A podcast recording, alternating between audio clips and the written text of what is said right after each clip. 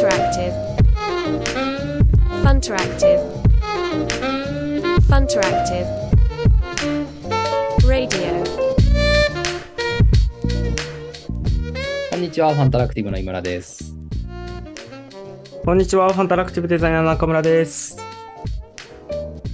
いや、もう毎日、やばいね。なんか、猛暑日が続いてるみたいな ボキャブラリー、ボキャブラリー少ない人みたいになってます。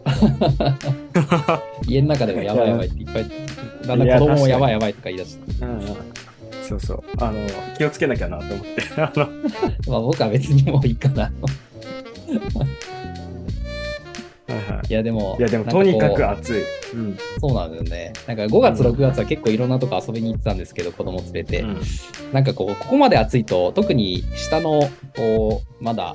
生後半年の子供が、なんかこう、カラータイマーがだいぶ少ないというか、ちょっと危ないよね。いやふ普通に危ない外出が。うん。うん。いやー、でもすごい、ねそうね。でも、日に日にこう体力がつついていきますね。子供たちを見ていると。そうね。大人も体力つけないとね。いや、ほんとそれ。ほんとそれです。はい今日の、じゃあ今日はい、今日のテーマはけ、ど、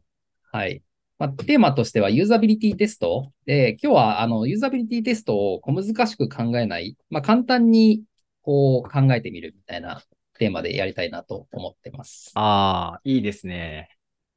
いや、いいですね。小難しく考えないシリーズ、いい気がすしますね。あ、もう早くもシリーズ化ね。あ確かに、それはいいかもしれない。うんいろいろシリーズ化できるかもしれないけど。いや、ちょっとこ、ちょっとね、確かに、専門用語系って、あの、専門用語として確立されてしまうがゆえに、あの、ハードルがね、なんかすごい簡単なことを言っている場合にも、ハードルがちょっとずつ上がっていってしまうみたいな不思議な現象がやっぱ生まれるなと思っていて、うん。なんかまあ近い話で言うとデザインとか、あの、まあ今回ユーザビリティテストの話しますけど、あの UX デザインとかそういうものも、うんあの、なんか捉え方によってすごくハードルが上がってしまうみたいな。うんうんうん。まあもちろんあのすごすごい学術的な、あの、いろんな研究の成果とかそういったものはたくさんある分野だと思うので、まあハードルが上がる理由っていうのもわかるんですけどね。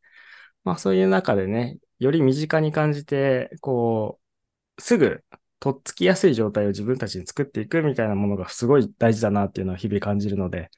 うん。まあそういう意味でね、こういうシリ シリーズまだ決定してないですけど、思いつきで言ってますけど、まあそういうのができるといいかもしれないですね。いや、そうですね。なんかこう、スタートアップの世界って、まあ、急になんか抽象的な話またするんですけど、あの、とにかくやってみようみたいな話とか、その速はいさこそ正義だみたいなのが、まあ、結構それこそリーンの10年前ぐらいから、10、まあ10年、10年、5年前ぐらいから言われてて、まあ実際僕もスタートアップであの働いてた時期もあったり、今もいろいろとあの一緒にお仕事させてもらったりするんですけど、なんかそういう部分っていうのはやっぱすごいいいよなっていうか、なんかこう、完璧じゃないにしても、とりあえずやってみようみたいな感じのことを、あの、続けていくと、いろいろと、まあ、やってみると、思ったよりかは、あ、こういうふうな発見があったとか、まあ逆に思ったほど、あの、すごいワークしなかったなみたいなこともあるし、なんか良くも悪くも、うんうんうんこう実体験。まあ社内でもなんか最近100分は一見にしかずみたいな、なんか僕がたまたま100分は一見にしかずとか言ってたら全然別件でなんか同じようなことを言ってた人がいたんですけど、そうですね。タイムスによく見ますね、最近。なんかでもそういう感覚ってやっぱりあるよなと思っていて、まあ今のはちょっと抽象的な話なんですけど、そういう意味での、あの、とりあえずやってみるみたいなのとか、あんまりハードルを上げすぎないっていうこと自体はすごくいいなと思いますね。うんうん。なんか精神的ハードルがちゃうんですよね。う。うんん。なんか、とりあえずやってみるみたいなね。自分たちの事業領域が、あの UX の領域で、えっと、事業をやってるっていうのもあるし、あとユーザビリティテストは、あの、僕らの新規事業もそ、そこにフォーカスしたものを今作ってるっていうのもあったりとか、まあ、なのでこれからも、あの、たびたびこのラジオでもユーザビリティテストについては、いろいろと触れていく機会は多くなるとは思うんですが、まあ、今日はその、そうですうん、改めて今安坂が言ってたみたいに、小難しく考えないっていうところに、あの、まあ、なんで小難しく考えない方がいいんだっけとか、小難しく考えないコツみたいな ものをちょっと話していけるといいのかなと思いますね。うんうんうんうん。なんか小難しく考えてしまうきっかけって何なんですかね？なんか、やっぱ横文字とか知らないワードに出会った瞬間なんですかね？そうだね。なんかこれ始まる前も安坂が言ってたけど、うん、ユーザビリティテストっていう、あの、名前自体を、なんか考え、考えた方がいいんじゃないかみたいな。ああ、確かに。していて。そう、局所局所に合わせたね、あの、命名をしてもいいんじゃないかみたいな。あの、フェーズによって全然、あの、ユーザビリティテストってどん、いろんなとこでやると思うんですけど、まあ一番最初のテストとか、あの、なんだろう、思想を考えた時のテストとかも含めて、なんか名前があってもいいよなとか。しかもテンションが上がるとか、ハードルが下がるとか、みんなが盛り上がるみたいなあの、キーワードになってると、あの、ハードルが自然と下がっていったりするので、まあ、命名大事だなっていうのは日々思ってるんですけど。そうだね。やりすぎるとなんだかわかんなくなるんですけど。うん。まあ、ユーザビリティっていう言葉自体は、なんか、昔の方がもうちょっとよく聞いてたかなっていう気もして、なんか最近というか、この令和になって、あの、まあ、当たり前になりすぎて、あんまり、あえて触れられなくなったような、あの、確かに。ワードな気もするんですけど、まあ、ユーザビリティっていうこと自体はね、改めて考え直すと、多分、あんまり言葉の意味もわかんないっていう人も、そこまでなんか減ってきたというか、割と定着してきたのかなっていう。ユーザビリティ自体がね、国際規格に登録されたとき、あの、それこそ UX 白書とかが出た後に、あ、で、出るぐらいでしたっけ？になんか登録されて、ISO の規格のいくつだったか忘れましたけど、あの、ユーザビリティっていうのが世界的に登録されたので、だからそこからあの、引用される記事がめちゃくちゃ多かったなっていうのが、その当時。そうですね。で、国際企画で、あの、企画化されたからこそ、なんかすごい、あの、なんだろうな、ま、またハードルの上がるというか、大切なものみたいな風に扱われる瞬間が多くなったのかな、みたいなところもありますかね。なんかちょうど今週発売されたのがなんか届いたばっかりなんですけど、デジタルプロダクト開発のためのユーザビリティテスト実践ガイドブックっていう本があって、いいなんか予約注文してたんで、結構すぐ届いたんですけど、うん、なんかその本にもね、あの、まあ、今日そんなに書籍の話は細かくはしないですけど、あの、ぜひ読んでみていただきたい。あの、ユーザビリティテストに特化した本って珍しいと思うし、まあ、割ととっつきやすい本かなと思うので、うん、あのぜひ読んでみていただきたいんですけど、うん。まあ、その本にもなんかね、その ISO の話もあの、書いてありつつ、でもまあ、それに乗っ取るだけっていうのがユーザビリティテストの本質じゃないよみたいな話が書いてありましたね。うんうんうんうん。まあ、そうですね。この本もハードルを下げるためにいろいろ、いろいろまとめてくれてる感じがしますよね。ちなみに、あの、今期というか、10期から、あの、ファンタラクティブでも、このどんどんさらに、このユーザビリティテストをどんどんあの、社内でも当たり前にやっていきたいっていうふうには思っていて、で、その名前として、まあ、今社内ではファーストタッチっていう名前で、あの、みんなでやってみようっていう、とにかく、あの、作ったものを、まず最初に触ってみるっていうことを、うんうん、あの、どんどんやろうぜっていう話をしていて、うんうん、まあ、それも、あの、なんていうか、一般の人というか、外の人に触ってもらうみたいな話になると、あの、もちろん、うんうん、クライアントのサービスだったりっていうところも NDA 云々みたいな話が結構出てくるので、もう社内の、あの、まあ、さすがになんか自分たちでデザインしてるとか、自分で実装したみたいな人だけだと、あの、ちょっとバイアスがかかりすぎるかなと思うんで、社内の他の、あの、全然、あの、内容ぐらいはさらっと聞いたことあるけど、実際どんなプロダクト作ってるのかはそこまで詳しく知らないみたいなメンバーに、えー、まあ、3人から5人ぐらい触ってもらって、えー、その様子を録画して、あの、社内のサーバーにアップしてもらうっていうような施策を始めていて、まあ、あえてやっぱり名前ファーストタッチにしてるっていうのも、あの、うんうん、さっきのネーミングで、あの、印象を少し変えるっていうところは、まあ、意識してやってたりはしますね。そうですね。ユーザビリティテストっていうワード自体がね、汎用化されるというか、あの、いろんな範囲のテストを全体でこう、指す言葉になってきているからこそ、まあいろんなところで使うタイミング、まあ、最初のユーザビリティテストこう呼ぼうとか、まあそういうふうに分けていってもいいだろうなとか、あと楽しくユーザビリティテストをするというか、うん、その前向きにあの取り組める状態を作るという意味で、あの、ものによっては準備が大変だったり、その、えー実際リクルーティングから、あの、シナリオを作って、で、そのタスクができてるできてないの確認をするとかになってくると、まあ、じゃあどういうふうに進めるのかとか、あの、アテンダンスとか、あの、オペレーションどういうふうにしていくのかみたいな準備がすごく大変で、ハードルがね、精神的にも上がっていくっていうのがあったりして、まあそういう、あの、大変な体験をそのワードに、こう、印象づけてしまうと、他の簡単なユーザビリティテストとか、とりあえず触ってみる系のものとかのハードルも上がっていってしまうみたいな不思議な現象がやっぱ起きるなと思っていて、まあ、そうですね。気軽にできるものだっていう認識をね、どんどん上げていくことで、そのプロダクト自体の、プロダクトとかサービス自体の精度っていうものはもっともっとクオリティが上がる可能性が出てくるよねっていう話ですね。そうね、いろいろなんか言葉の話も語りたいところはあるんだけど、まあ本質、せっかく今回のこう難しく考えないっていうところでいくと、じゃあ逆に言うと、こうユーザビリティテストが難しく感じるまあその僕らがじゃなくて、一般的に、じゃあ例えば、うん。あの、プロダクトを作ってる会社っていっぱいあると思うんですけど。あの、その担当者とか、えー実際にチームを組んでる人だったら、どの辺がユーザビリティテストなかなかとっつきづらいなって思うポイントになるんだろうね。え、ユーザビリティテストっていうのが、なんか言葉、それも あの本にちょっと書いてあった知識を引用しちゃいそうになりますね。ちょっと待ってください。は い僕の、僕の意見を先に言いたい。えっ、と、うんとっつきづらいところですよね。そうだね。逆に小難しく考えちゃうポイントっていうか。ああ、僕は割とそのユーザビリティテストを、あの、好き好きマンみたいな扱いで、あの、うん。割とこう浸透を促してしまうんですけど、なんかよくある、まあ、議論の中で発生するとしては、やっぱ効果とかの話とか、その定量的な指標について、それやる意味あるのかみたいな話とか、なんかその大きな施策のように映ってしまう瞬間があるんですけど、まあ、これ、平たく言うと、ちっちゃいところでいくと、実際みんなでこう、さば、あの、バグがないか触る時のテストとか、うん。あと、実際触り心地はどうかみたいなものをあの確認している、確認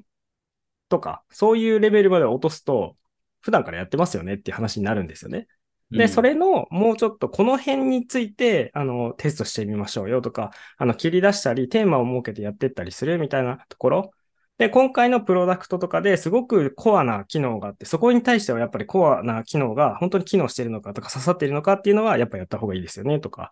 うん。まあ、そうですね。とっつきづらいっていうのが自分自身でそのハードルを上げてしまうとか、ユーザビリティテストっていうものがなんかすごい専門的な、あの、知識に基づいて、すごく、えーお金と、まあ、コストがかかるもののように聞こえてしまう。うん。っていうのがやっぱ引っかかりの原因になってることが多いかなっていう感じですかね。ああ、いや、でも今のコスト、まあコストって、本当費用と、まああと期間だったりすると思うんですけど、あの、それが両方とも、なんかやっぱりそこを挟むことによって、あの、プラスされるイメージがあるっていうのは、うんまあイメージがあるっていうか実際、あの、やり方によってはもちろんプラスされるんですけど、うんうんうん。なんか、そこに対しての、そうだね。まあ、もともとそこを、あの、計算に入れてなかったりだとうんか、うんなんかすごく大きなプラスのコストがかかってしまうみたいな。あの、まあ、場合によってはなんか我々みたいな制作会社というか、あの、外の人たちで、じゃあユーザビリティテストやりましょうよって言ったら、なんか何十万みたいな見積もりとか何百万みたいな見積もりが普通に出てくるみたいなことも結構あるとような気がしていて、で、まあそういうのがだんだん普通になってくると、まあユーザビリティテストイコールやっぱり100万近くかかるとか、なんかプラスであーだ1ヶ月かかるみたいな。うんまあある種なんかそういう、あの、業界の当たり前を作ってる部 分もあるのかもしれないですけど、まあそういったあの、実際にコストがかかるっていうところは一つあるよね、間違いなく。うんうんうんうん。で、もう一つは僕が思うところで言うと、なんかその、やっぱちゃんとやろうとしすぎるみたいなところも結構あるかなと思って。あいて、あ。多分これがさっきのシリーズ化できそうなところっていうか、特に UX 関連って、なんかものすごいアカデミックに、まあもちろん、あの、ニールセンさんとかめちゃくちゃ研究されてる人がいるっていうのは間違いなくて、で、実際研究の対象にもなるべき分野だとは思うんですけど、あの、結局はまあうん。人が使って人の感覚で、あの、判断するっていうのがユーザー体験の話なので、まあ、あの、そういう意味では、なんかちゃんとするっていうのの定義がすごい難しいなっていうふうにうんうんうん。思っていて、じゃあなんか何をやればちゃんとしたことになるのかみたいな、あの、うんうんうん。ことが定義しづらい分、その、ちゃんとするっていうこと自体に、まあ、こだわりすぎてしまうと、なんか何をやっていいかわからなくなるっていうか、うん、結局どこが正解なんだっけ、うんうん、何がその成果なんだっけっていうところが、すごく定義しづらいなっていうふうに思うので、なんか、真面目に考えすぎると、うん。あの、客観的視点の提供を受けられるっていうふうに捉えられるといいなと思っていて、主観であの作業をしてると、どうしても自分の、あの、自分本位のプロダクトとか、自分だけのデザインとか、そういうものになってしまうんですけど、客観的な視点を入れることによって、あ、ここブラッシュアップできるなとか、ここをこういうふうにしたらもっと、あの、視覚伝達しやすそうだとか、デザインの話とかも全部含めて、その客観的視点を入れられるっていうのがすごく価値が高いなと思っていて、で、そのぐらいふわっと捉えておいてもいいなと思ってて、例えば隣の人に見てもらってこれどう思うって言われてレビューを受けるとか、そういう話とか、あの、そのレベルのものも実はユーザビリティテストに含まれていたりすると思っているので、なんか、まあ、そういうものも含めてユーザビリティテストだっていうふうに捉えていくと、ちょっとずつハードルが下がるなと思ってて。うん。視点の提供なんですよね。まあ、それをどうあの解釈して、あの、反映していくかは自分次第なんですけど、視点は、あの、たくさんあった方が選択肢が増えたりもするし、あの、判断しやすい、判断軸にもつながったりするし、まあ、まあ、定量データを、あの、なんだろう、実際の決済に使っていくみたいな話でいくと、ちょっとユーザビリティテストとは相性が悪いんですけど、ちょっと別の視点を入れてしまった。ややこしくなった。失敗した。まあ、まあでも、あの、一旦その小難しく考える、考えてしまうポイントみたいな話はできたかなと思ってて、で、今度は逆に、その、じゃあ、楽にユーザビリティテストをやるって、例えばどんなことができるんだっけみたいな、なんか具体的なテストのイメージの話したいなと思ってるんですけど、まあ、僕が考えてることは、まあ、まず第一条件として、まずは触ってみること。で、それがまあ、もちろん自分でももう最低いいかなと思っていて、もう、そうですね。うん。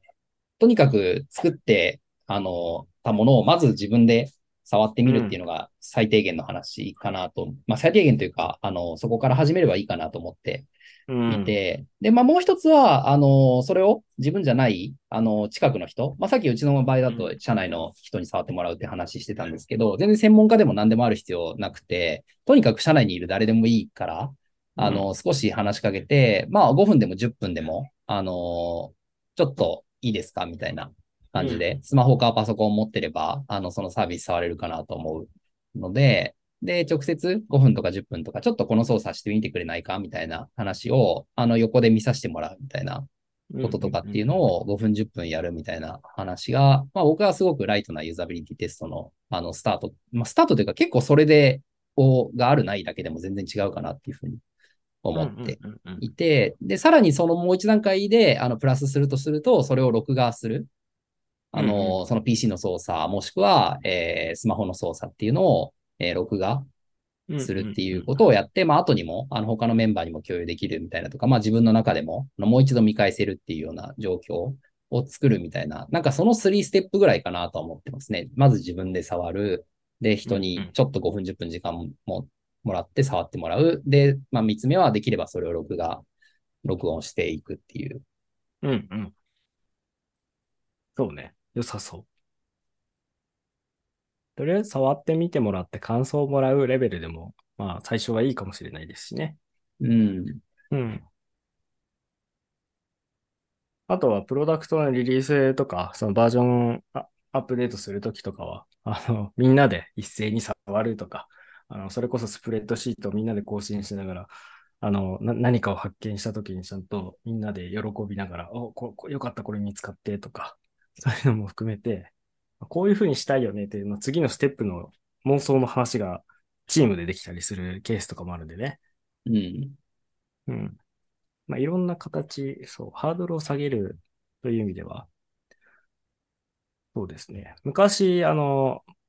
あの、かの有名なパズドラっていうゲームアプリがあって、で、そこのプロデューサーの方が、うん、あの、まあ、10年ぐらい前、10, 10年経ってないのかな。でもなんかパズドラが出てき始めた時に、すごい一気に流行った時に、あの、プロデューサーの方が言っていたのが、その嫁テストが一番最初だって言ってて、うん、実際できたものを奥さんに触ってもらうみたいな。うん、で、そこでレビューを僕はししてるんだって話をしてて、なあの結構ミニマムなユーザビリティテストって、あ、これだよなと思って、うん。感心したのを思い出しました、今。いや、実際なんか、さっきの安坂が言ってた客観的な視点っていうのって、本当に自分、その作ってる側というか、まあ作ってなくてもそうなのかもしれないけど、主観からはなかなか出てこないんだよね。その、うんうんうん。なんかパッと見せたら思わぬタタイミングで、なんかこう、例えば文字が小さいみたいなところがすごい引っかかりになっちゃったりとか、なんか、あ、そういう機能とか以前にそういうところで引っかかるんだみたいなこともうん、うんなんか、パッと出てきたりするし、なんか意外とみんなあ同じようなこと言うな、みたいなところも見えてきたりするし、うんうん。なんか本当に気づきがあるというか、なんかまあまさにプロダクトの改善のための一番、まあ一番というか、あの、最短ルートじゃないけど、もう、あの時には見せてくれたりすることがあるよね。そうですね。あとは自分の思った通りに誘導しないみたいなのが、あの、ちゃんとあると客観的視点は得られるので、うん。ついついね、あの、成果を試すためにね、俺はこういう気持ちでこういう風に作ったから、これが成果として出るといいんだって先に伝えちゃうと、そこに気を使って言っちゃったり、まあ、客観的視点を得るみたいなところとずれたりはするので、まあ、そうだねプレゼンと、あの、ユーザビリティテストは分けた方がいいよぐらい。あの触ってもらったという事実を、あの、ユーザビリティテストと呼ばないようにしなきゃいけないっていうのは、まあ、注意としては必要かなとは思うんですけど。うん。うんいや、そうね。それとあと小難しく考えないっていうところの意味で、もう一つ、まあこれは結構賛否両論ありそうな気がするというか、もしかしたら、はい。あの、僕の独特の意見かもしれないんですけど、あの、成果をとりあえず期待しないうんうんでやってみるっていうのは、なんか一個ありだなと思っていて、さっきのその触ってみるっていうこと自体を。で、なんか最初から分析のこととか、そのじゃあ得られたフィードバックをどう活かすんだっけとか、まあよく言うようにユーザーの声を聞きすぎたらそれはそれでめちゃくちゃなプロダクトになりますよねみたいな話って、まあ正論としてすごく成り立つじゃないですか。うん。で、実際声を集めてみてもそうなんですよね。じゃあなんかユーザーの声、まあさっきの文字が小さいとかなんかいろんな、あの声があったときに、じゃあどれを採用するんだっけみたいなことを、あの判断するの確かに難しいのは間違いなくって、で、ただその難しく考えてししすぎしまうっていうこと自体が、うんそのいわゆる期待値調整で言うと、なんかこうんのうん。ユーザビリティテストというもの自体から、ものすごい、あの、役に立つフィードバックを得られるんじゃないか、成果を得られるんじゃないかっていう期待値を上げすぎると、そこがなんか出足が鈍るみたいなところがあると思っていて、で、まあ僕が思ってるのは、とりあえず触ってみるっていう、触ってみる、触ってもらうっていうのを、なんかそれなりに数やってから、そこの共通点で成果の出し方を考えてもいいんじゃないかと思っていて、後出しでうん。うんうんうんはいはいはい。いや、その通りだなと思ってて、ちょっと社長の言い方だと、成果を、成果を期待しないのと、ちょっとあの、何も期待しなさすぎると問題なんで、まあ劇的な成果は期待しなくていいな、あの、期待しないっていうのは結構大事かもしれないなと思っている。まあ銀の段階ではないってよく言われている内容だと思うんですけど、あの、うん成果を期待しないっていうのをちょっと掘り下げていくと、まあその、えーすごい前に進むとか、すごい画期的な視点が手に入るみたいな、そういう話ではないので、ただ、あの、これは違ったねとか、そういった発見、あ、まあ、ある意味でそれも成果だと思っていて、あの、実際に想像してた範囲とか、議論していた領域が狭まっていくっていうもの自体は価値にはつながっていると思うので、まあ、そういう意味で言うとね、まあ、前には進んでるんで、成果は、で、で、出ますよ、一応。なんていうのかな。ある種いい成果を期待しないみたいな話なのかもしれない、ね。あなんかこううだね、そうだね。うん。例えばさ、行ったことないところがあって、うんで、そこに、あの、とりあえず行ってみるみたいな話だと、行ってみると、こう、なんかいいことも悪いこともなんか分かったりとか、そこからなんか、ああ、じゃあ、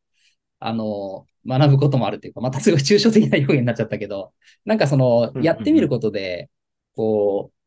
あ、こんなことがあったんだみたいな、なんかそんなにフェス別にすごい好きなわけじゃないけど、友達に誘われたから行ってみたら結構ハマっちゃったみたいな話とかって、なんか割と世の中にあるあるな気がしてて、いや、そうなんですよ。なので、なんか、ちょっとそういうとこあるなと思って。ユーザビリティテストっていうと拒否反応がある決済者の攻略法としてはユーザビリティテストっていう名前を使わずにユーザビリティテストすればいいと思っていて、うん。あの、なんかそれが割とまかり通る領域でもあるなっていうのを僕は思っているので、あの、言葉を変え、品を変え、みんなで確認しながら前に進みましょう。は実はユーザビリティテストなんで、ユーザビリティテストをししながら進めてるのと同義なので、で人から意見を聞くとか、客観的視点をもらうも、実はユーザビリティテストって言ってもいいよね、みたいな領域だったりはするので、うん。なので、あある意味で言葉を使わないっていうとまた語弊があるけど、その時々にね、合わせて、あの、ハードルを下げるっていう工夫、小難しく考えずに進めるっていうのが、やっぱ大事ですね。うん。そうね。まあ僕自身もやっぱり、あの、これからどんどんどんどん、さらに、まあ自分でもやっていきたいし、そういうことを、うんうんあの、広めていきたいというか、あの、うんうんなとは思っているので、ちょっとそのどう伝えるのがいいのかだったり、あの、どう、こう、アクションすれば、あの、そこに賛同してもらえる人が増えるのかっていうこと自体はうんうん、あの、真剣に考えていこうかなと思っています。そうですね。まあ、時期を越しやっていく上では、すごく、そこの言語化も大事になっていきそうですね。うん。うん。うんでは、まあ今日もお時間ということで、はい。まあもしかしたら小難しく考えないシリーズがもう一個、まあもう一回ぐらいそれもやってみるか。シリーズ化を考える前にもう一回やってみましょう。じゃあそう僕らもフットワーク軽くね、はい。やっていこうと思うんで。はい。では、今日もありがとうございました。はい、ありがとうございました。お疲れ様です。